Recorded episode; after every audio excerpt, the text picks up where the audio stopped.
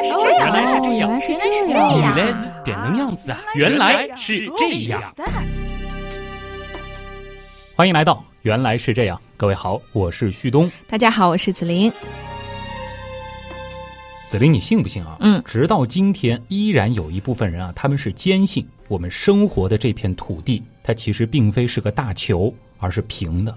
平的，像一张蓝色的煎饼一样吗？没错啊，更确切点说呢，他们认为啊，地球应该长得像一个很平很扁的碗，哦，陆地、海洋呢都盛在了这个碗里，而在这个平碗的中心位置是北极，其他所有的大陆呢都是围绕着它的。哦，说的很具体嘛。哎，那刚南极大陆没说到，怎么解释呢？啊，他们认为呢，南极啊，它并不是一个大陆，而是一堵一百六十四英尺高的冰墙。这个呢是放在这个平碗最外面的一圈儿。哦，那就是碗岩是吗 是的。而他们认为呢，南极冰墙的存在是为了防止海水流出去。这想象力真的不是一般的呀！哎，但是如果地球不是球形，那有很多事情说不通啊。比如说，为什么同一时间有的地方是黑夜，有的地方是白天呢？这个其实也不难解释哦。他们就认为啊，太阳和月亮呢是一样大的，嗯而且呢，它们两者到地球的距离也是一模一样的。确切点来说啊，在他们的设想当中，太阳呢就像一个手电筒，只有在它之下的区域才能够被照亮，而没有被照到的地方就是黑夜了。哦，这强行也可以自圆其说啊。那四季呢？嗯，就是春夏秋冬是怎么来的？南北半球的相反季节呢？哎，这也不难啊，因为这个太阳啊，在蓝色大饼上空的盘旋半径呢，它是会随着时间的变化而变化的。这个轨道呢挺复杂，这样一来，你看又说通了，是不是？嗯，行啊。哎，那引力这个东西怎么解释呢？哎，不好意思啊，现代地平论者他们根本就不相信万有引力，在他们的概念当中，重力也就压根不存在。那不对啊，那物体为什么会往下掉呢？有兴趣的朋友可以去看一看国际地平说学会啊，他们在官网上就说了，因为是个物体，它就会往下掉。哇塞 还有自己的学会和自己的官网啊！哎，你刚刚说的这个事儿，我觉得要是放在一百年前，估计信的人还是不少的。嗯但是现在已经是太空时代了呀，探测器都飞掠冥王星了，人类也登过月了，那么多的卫星照片，难不成还没法证明地球是个球吗？很抱歉，地平说认为啊，以上这些通通都是假的，所有的太空项目照片，它全部都是精心编造的骗局。阿波罗十一号，它压根就没上过月球。所谓的人的一小步，人类一大步，这不过就是在摄影棚里伪造出来的一个大骗局。人类根本没有登过月，连火箭都没有发射过。真要这样想，好像也有点无能为力了啊！是。子林，你可能觉得刚才说的这个地平说啊，已经让人非常的惊讶无语了。对只要你是有一个基本常识的人，嗯，更夸张的呢，还有一个叫做地球中空说的。什么意思？这个呢，其实依然也有很多很多的拥趸，他们就相信啊，地球内部是中空的，而居住在地球内部的人类才是我们人类当中的优等种族。哦，《地心历险记》啊，嗯，这一派的信徒就认为，像是什么以前的维京人啊，还包括纳粹，其实都藏在地底里。而为了不让外面啊我们这些低等的地表人类发生核战争呢，嗯他们还经常会派遣一些 UFO 来监视我们。你看，把 UFO 都解释进去了。而在南北极呢，会有一些地洞，就是这些 UFO 的出入口。这很玄妙啊！哎，这个说法的最早出处是在哪儿啊？其实呢，最早提出地球中空说的，倒真的是一位大神啊，在天文领域大家也很敬重。那是一六九二年的事儿，哈雷彗星的发现者，天文学家埃德蒙·哈雷，他当时呢是为了解释指南针读数的异常，就提出了这个地球中空说。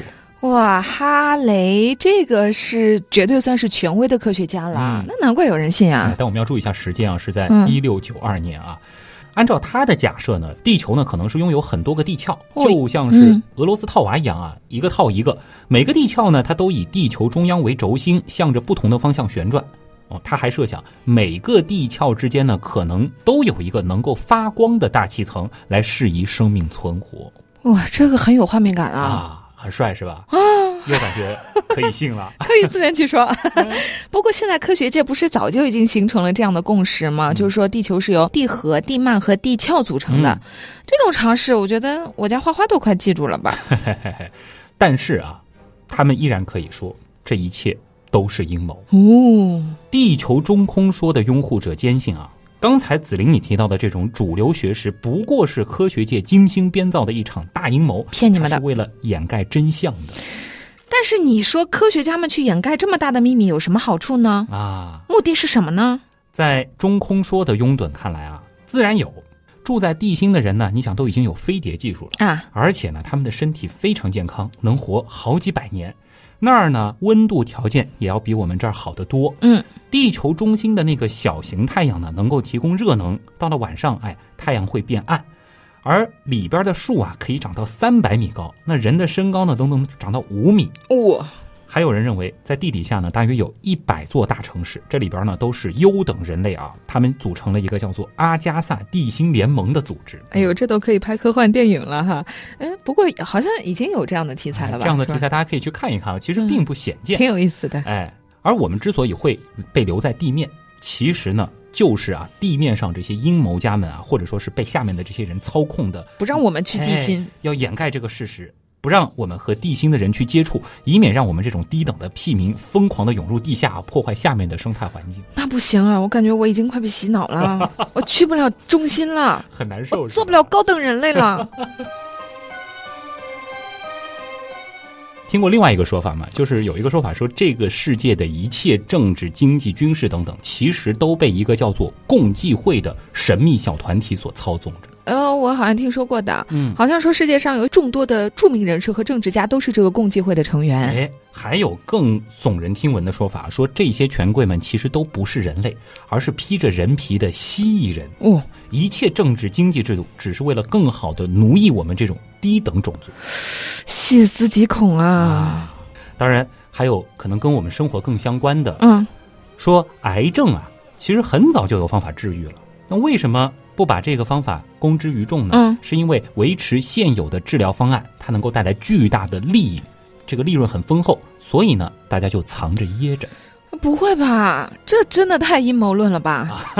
你都直接说出这个词儿了啊！啊，类似的呢，还有九幺幺事件，其实是美国政府自导自演，只为了发动战争的一个大阴谋。嗯，这我也听过。还有人说，全球变暖它根本就是一个大骗局，是为了骗经费的。那未来那些事儿那期我们也提到过，还有人会说是那个冰河重来呢。对，更有甚者说，人类和外星人他早就有接触哦，这个这个是听的不要听政这个。府一直秘而不宣，对 对吧？像是什么原子弹、计算机之类的，都是他们提供的黑科技。对，网上还有很多这样的照片什么的，啊你看到过吗？对，呃，这样一说，你也没有办法完全排除这种可能呀。啊，他们能自圆其说，对吧？啊，对啊。哎徐东，你今天是不是土耳其回来之后中了什么毒啊？当着原样这大几十万的听众说这个，你就不怕被有关部门盯上喝个茶、喝个咖啡啥的？啊你说我哪有这个胆子啊？嗯刚才其实你已经点题了，啊就是我们所说的这一些，应该都属于什么范畴？阴谋论。对，理性点说呢，这些啊，它通通都是阴谋论，这也是接下来我们要和大家详细来说的。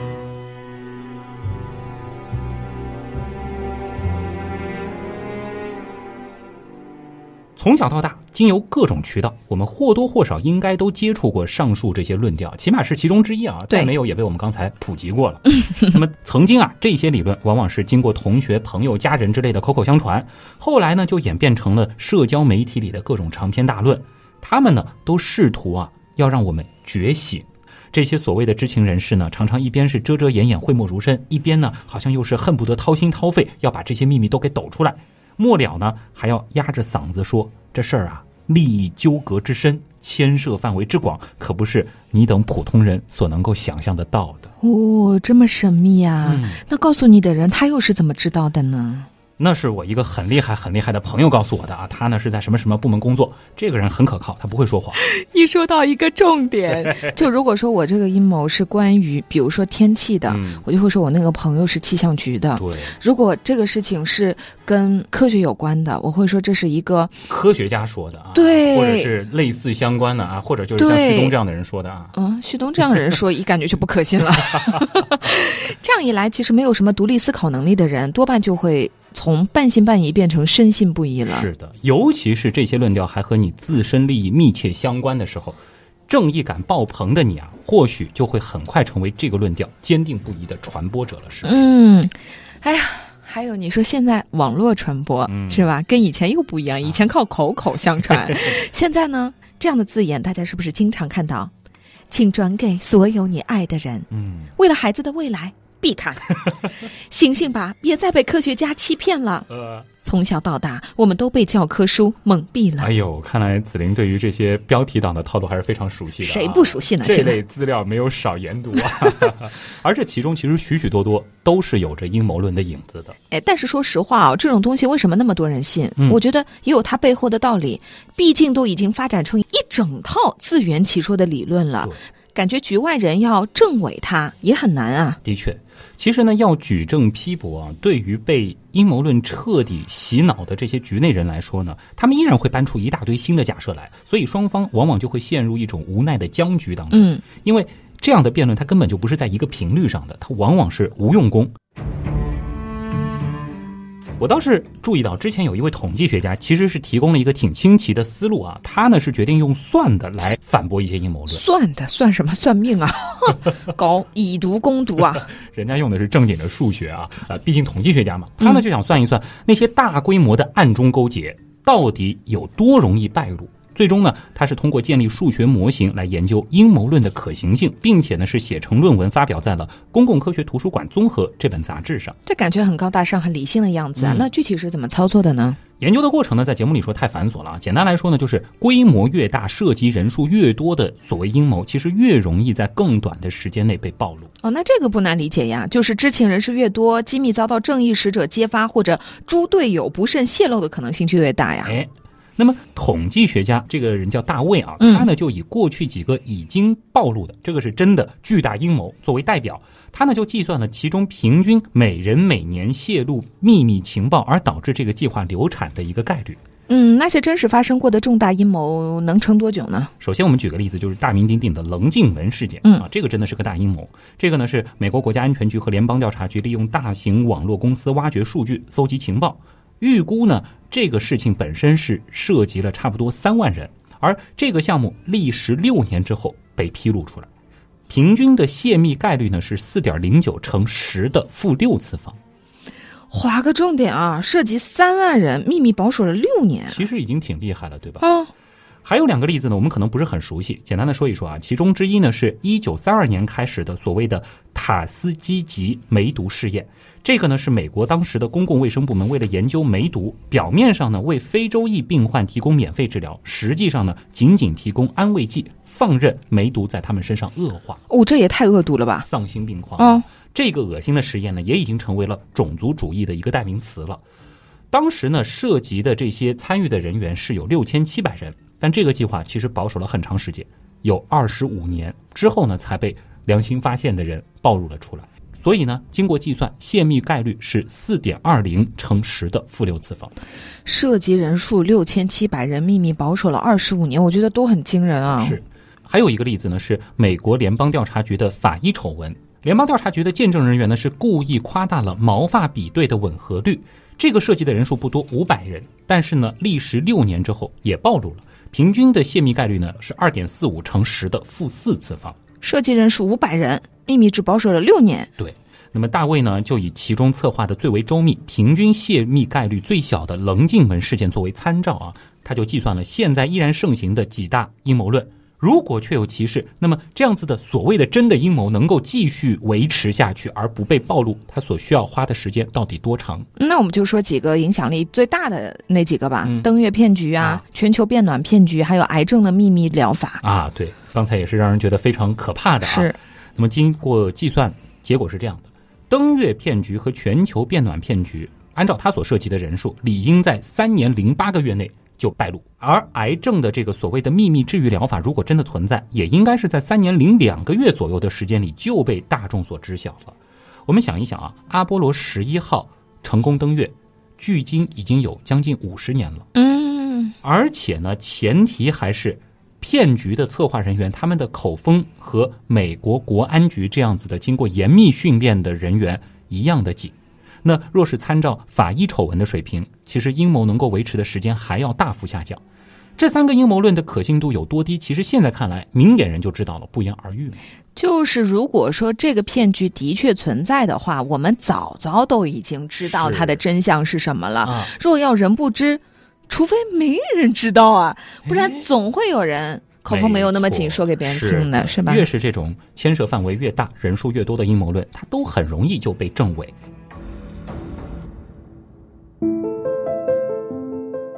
实际上呢，大规模的阴谋要维护起来非常的困难，人多口杂，指不定哪天就在什么地方出了个岔子。大卫的这套模型甚至推测啊，一个阴谋若想维持十年不暴露，它最多只能够有一千二百五十七个人知情。哦，一千二百五十七人，给有关部门画个重点哦。这是在玩火啊。那么像登月这样的年代久远的事件，如果说至今仍然是一个所谓未被戳破的大骗局，那么知情人数啊，它恐怕不能超过两三百人。嗯，然而呢，一九六五年，美国国家航空航天局的雇员人数在峰值的时候可是超过了四十一万人。嗯，所以从数学上来看，如果登月是个骗局的话，它几乎必然是要被拆穿的。没错啊，所谓夜长梦多，知情人他存在的时间越长，阴谋暴露的可能性呢也就越大等一等，啊。我突然想到了一种情况：嗯为了绝对保守秘密，知情人都被杀人灭口了呢。啊，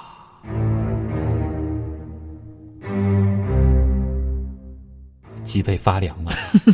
小说或者是电影呢，它或许可以这样来，对我就是参考的电影呀。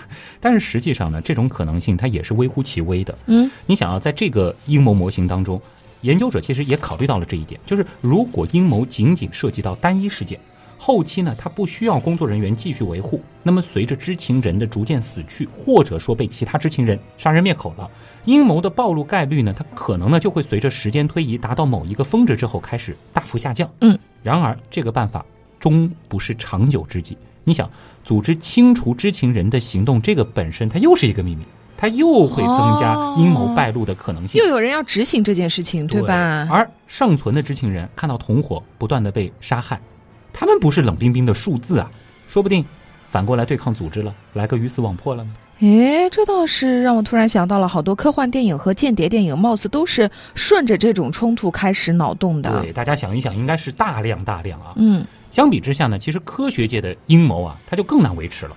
因为科学发现公开发表之后，整个科研界的同行乃至民众呢，其实都能够看到详细的研究数据和结果。嗯，接下来其他的团队其实也会重复进行这样的实验，并且给出自己的推测和结论，这就是一个互相证实的过程。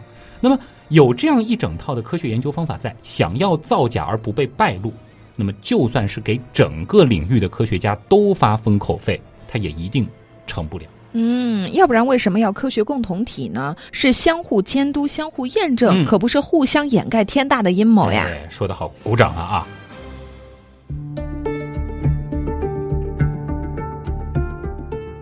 但我还是担心啊，这样的结论真的能让阴谋论的信徒们清醒吗？的确，其实任何模型都有瑕疵啊。理性的来看呢，这一点研究者本身他也承认。首先呢，他的这篇论文是以三个已经暴露的大阴谋作为参照的，这可能会导致结果偏差。哦，因为已经暴露了，对吧不？过呢，论文当中考虑的均为最保守的情况，实际阴谋暴露的可能性将会只高不低。另外呢，论文它只考虑了暴露阴谋的内部因素，而忽略了外部因素及整个过程的动态变化。不过实际上呢，阴谋策划者的处境可能会比理想的状态更加的严峻。你想，既要抓内奸，还要防止半路杀出个能看穿一切的程咬金，是不是？嗯，所以要制造大阴谋这件事其实更难啊。对。不过理性的来看啊，最难的却是感性的部分。嗯，有一个效应叫做同温层效应，或者是回声式效应，这两个名词其实指的是一回事儿。什么意思呢？这个呢，指的是啊，在一个相对封闭的环境上，一些意见相近的声音呢被不断的重复，并且以夸张或者是其他扭曲的形式重复，令到处于相对封闭环境中的大多数人就会认为这些扭曲的故事它就是事实的全部。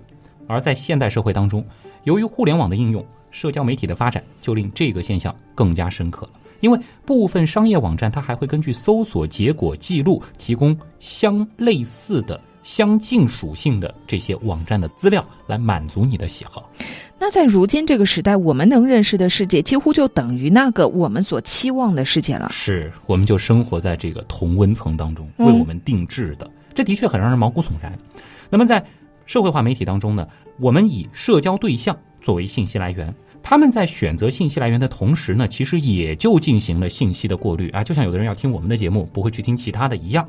此外呢，你确定吗？他们不会去听其他的吗？或者是类似，都会有偏好啊，因为大家的精力有限嘛。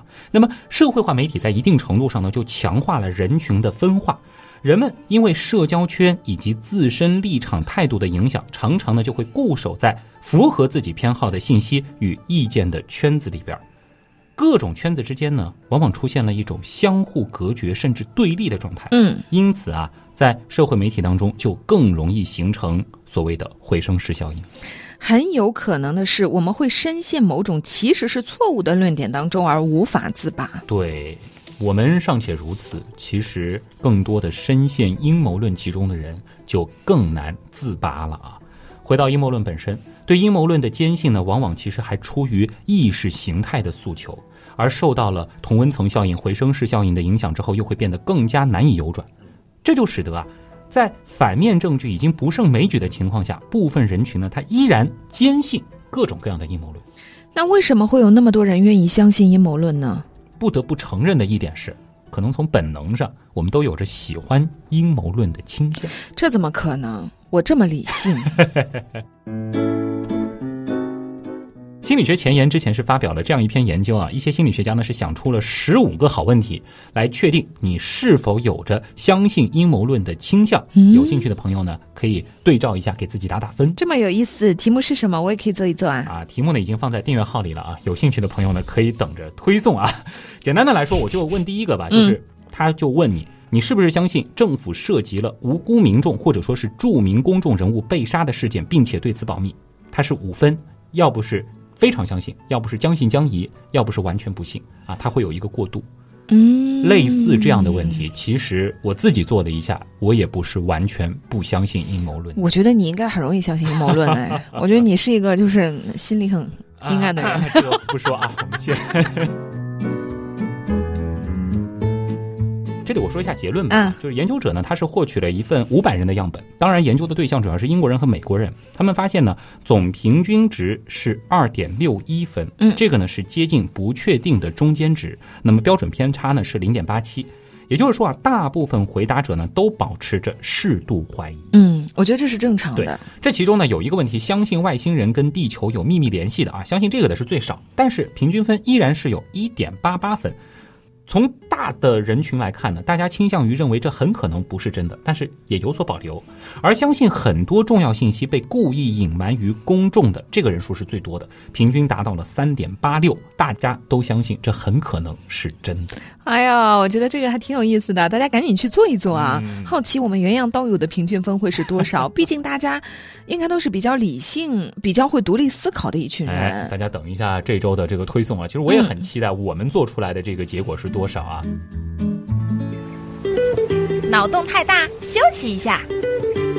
如果听节目不过瘾，你也可以去我们的微信订阅号逛一逛哦。与节目有关的更多知识干货，每周节目的 BGM 歌单，还有趣味猜题闯关，都在那里了。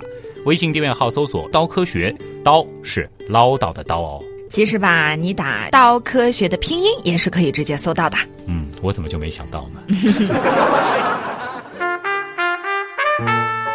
为什么要说刚才这个调查？其实也只是想告诉大家，我们不得不承认的是，我们或多或少都会喜欢阴谋论。原样的刀友尚且如此，其实更多的人可能对这个事儿就更喜欢了。从统计学的角度来说呢，每一年都有一半以上的美国人是相信着不止一个的阴谋论。诶，好奇怪，难道大家不喜欢每天感知到的现实规律的生活吗？嗯，这个其实呢就涉及到了我们大脑在处理信息上的一种偏好了。之前发表在应用认知心理学上的一项研究表明啊，我们对于阴谋论的偏向性与我们的大脑。如何处理可能性有关？嗯，这可能是因为一般性的认知偏见呢，都与小概率相关啊。大家可以回听一下当年那期节目。也就是说，当一件事情发生的概率越小的时候，人们就会更倾向于用阴谋论来解释它。嗯，所谓邪乎到家必有鬼。哎，正是如此啊。研究者说了，人们之所以会有这样的想法，实质上是因为我们在处理概率的时候产生了一种错误。他们说啊，许多认知偏见实质上呢是概率思维中的错误，阴谋论的产生呢可能只是基于另一种类似的偏见。原来今天这期节目是偏见那期的续集啊，压中高考题的那一期啊。那么，在涉及两千二百五十四名参与者的五个实验当中呢，研究人员就发现了，如果一件本身可能造成很大影响的事件突然不那么可能的发生了，人们呢就倾向于对那些所谓的官方解释产生怀疑。啊，你看我都忍不住加了个所谓的啊，比如说，假如一个记者死了，官方给出的解释是由于心脏病发作，但是人们呢却并不怎么接受这一说法，而更愿意相信他是被杀害致死的。再等一段时间，社交媒体上各种各样的精彩绝伦的这种推理小说也都会被广泛传播了。你是说，相信阴谋并不是我们无知不够理性，而是大脑就好这口？可以这样认为。研究者解释说啊，这并不是理智人群与阴谋论者的较量和斗争，因为阴谋论思想是我们所有人大脑当中都有的一种处理机制。嗯，阴谋论思维呢，让我们对周围环境多了一些怀疑啊，这也并不完全是坏事儿。当然，还会常常想出一些没有严谨证据支持、荒谬而不合逻辑的理论。要强行算的话，我觉得这也算是一种独立思考啊。独立思考。它其实也分盲目和科学这两种，对不对？也不是一味的质疑嘛。用原样思维来看的话呢，可能在过去的确会给我们的祖先带来一种好处，但是在现在，其实我们有非常多好用的工具，而且是足以让我们坚信的工具，可以去研究这些问题的时候，大家如果还依赖于我们的本能，好像就有点弱了啊。有一个比较有意思的观点是说啊，阴谋论之所以盛行，很大程度上是因为这些理论的存在，为人们不喜欢现今的世界找了一个好借口。没有人喜欢被自己无法掌控的那种力量所支配。如果说你的生活不尽人意啊，街上的人呢你也不喜欢，周围的人呢还讨厌你干的事儿，我们就很容易会这样想：这个背后是不是有一个神秘的团体，故意针对我？这一切都是他们刻意为之呢？发人深省啊！的确呢，其实这也启发了科学家要去探索揭露阴谋论的新方法。毕竟，在自圆其说的阴谋论面前，再清楚不过的证据也会被这些人视而不见。是的，你都是阴谋，对吧？我一切其实就说了，你跟我的解释也是阴谋，你被他们洗了脑，你拿了钱了，对吧？有一项研究的发起者就说了啊，说如果我们都倾向于阴谋论这种启发式思维，那么我们就应该重新思考，我们该如何去揭露阴谋论本身了。正如现有的研究所表明的那样，仅仅用事实来说服人啊，它不一定有效。是的，如果说我们先从阴谋论者的角度出发，再去揭穿阴谋论本身呢，它可能会更有效。啊，这也是反洗脑的一个重要的前提了。路漫漫其修远兮啊，尤其是在现在这个时代。过去很多信息还可能被主流媒体过滤一下，我就前面就说到了，现在是网络传播和社交媒体非常的普及，阴谋论只会越来越有影响力啊！而且你前面说到的这些相信阴谋论的这些人的心理状态，其实是传播阴谋论的人非常了解，对，被他们精确掌握的一种手法，没错，对吧？其实我们前面也花了一定的篇幅说那个同温层效应，或者说是回声式效应，这是一个很好的体现。而现如今呢，其实那些阴谋论观点啊，它并不仅仅是靠着一小撮阴谋论者来主动传播的。它之所以现在生生不息，而且愈演愈烈，那是因为不同群体、不同信仰的人啊，都在买他的账。嗯，也就是说，传播阴谋论的人有可能自己并非是深信不疑的信徒，甚至有的人可能单纯就是好玩儿。当然，我们也看一个研究啊，这是澳大利亚国立大学的一些研究者做的一个调查。他们呢是分析了一个社交新闻站点在二零零七年十月开始，一直到二零一五年五月期间的十七亿条评论和链接的原数据。这个数据呢，其实还包括了一个关键词“阴谋”这个页面下的近二百二十五万条评论，涉及到的作者呢，大约有十三万人。哦，那这个数据也是非常海量了啊。那这个结果是什么呢？哎，老规矩，直接说结果啊。研究人员就表示了，人们通常认为啊，阴谋论信徒就是那种将阴谋论和所有事情联系在一起的人。其实呢，这是一种刻板印象。他们发现啊，不相信所有事情的疯狂阴谋论者也确实存在，但是呢，仅仅是冰山一角。换句话说，就是阴谋论的传播者各色各样。通常呢，当不同群体共同助力传播的时候，阴谋论呢，它才会广为流传，成为一个爆款阴谋论。哦，也是啊，要成为一个爆款，好像也得有这个群众基础，而且这个群众基础得非常广泛才行。啊你说我们原样算吗？原样算不上爆款了，不好意思，让你失望了。真的吗？所谓的阴谋论者，他不仅仅是那些真正相信阴谋论的人，实际情况呢会比我们想象的复杂的多。那么最成功的阴谋论啊，它是一种能够让所有人各取所需的，从而让每个人都对它的传播做出贡献。举一个例子啊，有一个之前很有名的阴谋论叫 CIA 秘密战俘营啊，像这样子的阴谋论呢，它既能够吸引那些对911恐怖袭击感兴趣的人，也能够吸引那些所谓的反犹太主义者。甚至还有一些枪支管制的支持者。也就是说，其实人们未必相信自己传播的阴谋论，嗯他们只想利用这些论调来发表某种看法或者宣扬某种思想。对，因为阴谋论自圆其说，它能够让人心灵受到深深的撞击，从而潜意识的就被他的论点所影响所以，他要传播的是一种思想，啊。未必是这件事情本身。对，只是说刚好这个中间可能有一个观点是符合你的，嗯，你管不？管他其他的东西，我觉得能为我自己的观点占一票，我就把它嗯转出去了。这个其实很危险啊。对，我们说广泛传播阴谋论，它带来的危害并不是说我们可以一笑置之的。如今看来呢，其实它的危害程度似乎是越来越严重。是阴谋论，它可能会涉及单个人的人身安全，甚至还可能会带来数百万人民的，比如说身体健康的损失。比如说之前有一个非常有名的阴谋论，那就是反疫苗运动啊。这个我太熟悉了。你想想看，它会带来什么样的代价？真的是作为一个妈妈，其实接触在小孩子出生的前两年接触疫苗是非常非常多的，包括最近一段时间，因为在小孩子中间是有那个手足口病嗯是爆发式增长的这个，然后通过这件事情看到有一些妈妈还是在传播这样的思想，你想想看，这个东西放到单个家庭上，中招的概率很低，但是你推广来看，它可能涉及的就是几百万人的健康，甚至是生命啊。对，还有就是潜在的，我们说往远的去看，像是反转基因运动。嗯，如果说这个事情它大这也是个规模地热门啊，现在。普及的话，我们今天不去碰这个事情太多，嗯但是它对未来的人类的餐桌上的这个安全，嗯其实也是会带来潜在影响。那我们还能做些什么呢？在等待科学家可以彻底解决这个问题之前啊，我们不如缩小一点，回到我们自身，从我做起，学会一些辨别阴谋论的简便方法。嗯，这个很实用哈，嗯你说说说看。方法一呢，就是我们注意一下阴谋论的这个论点当中是不是使用了“不为人知”等等类似的字眼。嗯一般来说啊，一个新闻当中如果出现了类似的字眼，比如说秘密、绝密、不为外人所知，基本上大家的警觉性就要起来了。我们嗯其实大学里面都上过新闻课，这个是严禁在新闻稿当中出现的这个啊，那肯定。为啥呢？因为论点讲究论证，也就是说，它需要有这个可证实、可证伪性。但是你所有的论据，它本身都已经是秘密了，何从去谈它的证伪呢？嗯，然后听众本着宁可信其有的看好戏的心态就信了。哎，如果说再加上什么正在发生、大家快看啊之类的，其实呢又会进一步去增加阴谋论本身的可信度，因为心里的这种急切，平时政委的这个程序啊，我们就安排不上了。本来我们可能还会过一遍脑子，现在就不过了。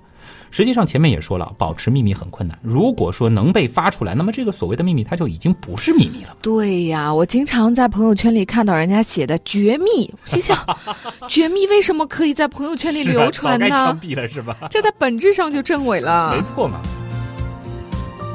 第二个呢，就是我们看一下这个论点所涉及的范围。这个前面其实我们是说了，类似登月是骗局这样的观点啊。前面我们详细解释了，如果真有那么大的秘密，涉及了那么多人，难不成中间会有人说漏嘴啊？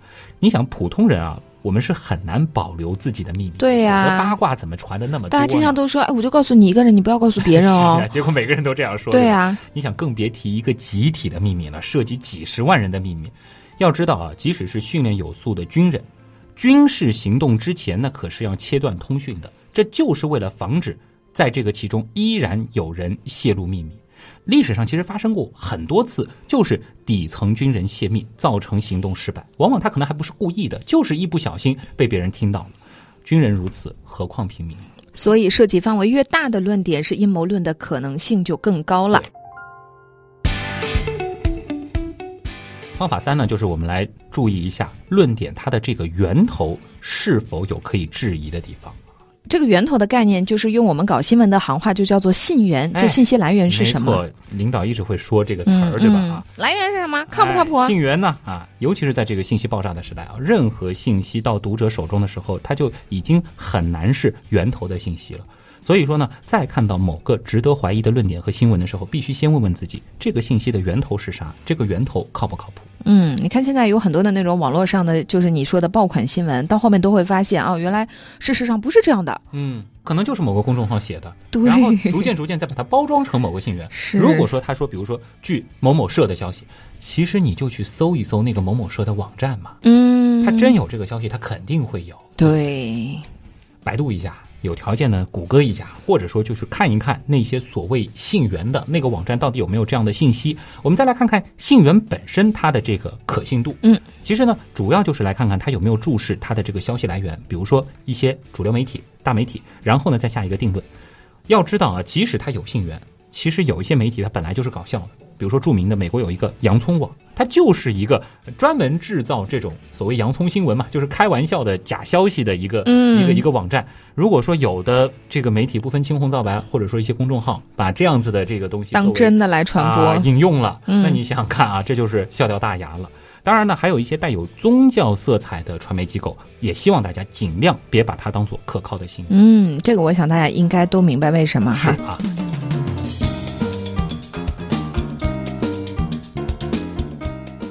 方法四呢，就是我们需要注意一下论点表述的结构。一般来说呢，阴谋论啊，不外乎几点：什么涉及全球统治啊、笼络财富之类的。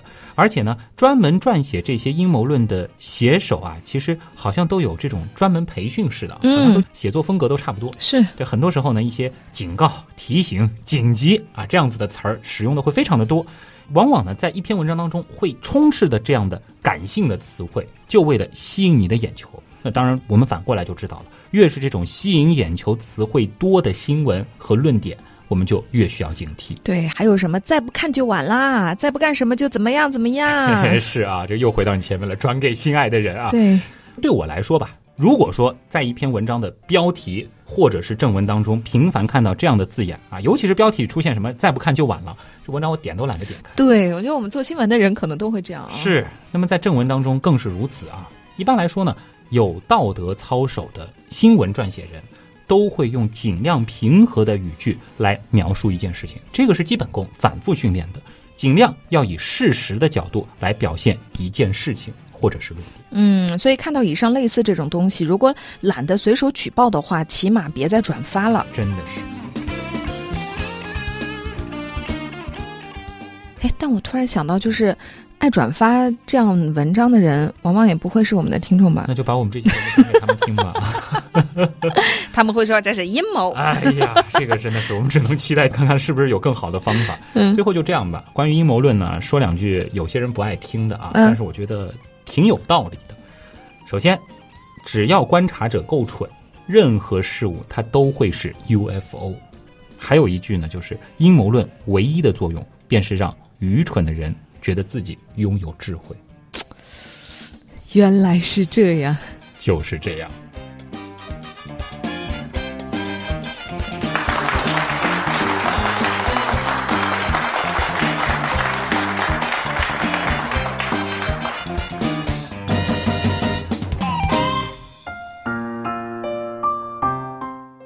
紫菱也是消失了一阵，回归了啊，可能很快又要消失了。这是一个阴谋吧？姜文好像也消失了一段时间，这个背后是不是有旭东的一个大阴谋啊？他为了跟水兄在一起，我的天哪，越描越黑了啊！这个辟个谣，辟个谣，这个紫菱真的可能会在这一期或者是下一期跟大家告别，是吧？下一期啊，应该是没有下一期了。真的吗？嗯这又是一个阴谋。我和大家说一下，紫菱现在其实应该你的微博上已经能看出来了吧？并不能看出来，但是我可以在这里说，又要恭喜紫菱了，现在是肯定能说了啊。嗯不是说是紫菱要当妈妈了，紫菱是要成为孩子们的妈妈了啊。嗯，对，因为我在微博上的确还没有就是发过，好嘛，看不出来是吧？是我本身就不怎么看得出，啊，懂吗现在还看不出，看得出那我就是瞎了。啊、就是紫菱其实又怀孕了，嗯，对吧？嗯是不是应该出一期？嗯，再次怀孕啊？什么？再次分娩是怎样的体验？生二胎是怎样的？真的耶来，等你回来说是不是有没有人要听？呃，我觉得肯定有人要听、啊，是不是你说的大家都喜欢听、啊。嗯，这倒 是。那么这个关于姜文呢，其实也给大家做一个解释啊。我记得之前其实也提过，就是姜文家里边现在真的是有点忙不开啊，是他家人的这个事情，我们也是祝愿啊家人早日康复，同时呢，也是希望他能够尽快的度过这样一个难关啊。嗯这个祝他加油。那么在这些事情安顿好之前呢，也是尽量不分他的心了。是，啊，那么在紫菱也离开之后的一段时间，大家可能是需要适应一个原来是这样的新模式啊，就是一个人吗？还是只有水兄？嗯，可能水兄会更多的过来捧哏。哦，你看，所以就是说有很多时候可能其实就是因为水兄要来，对吧？你硬要把这事儿说成是个阴谋，那我也没办法了。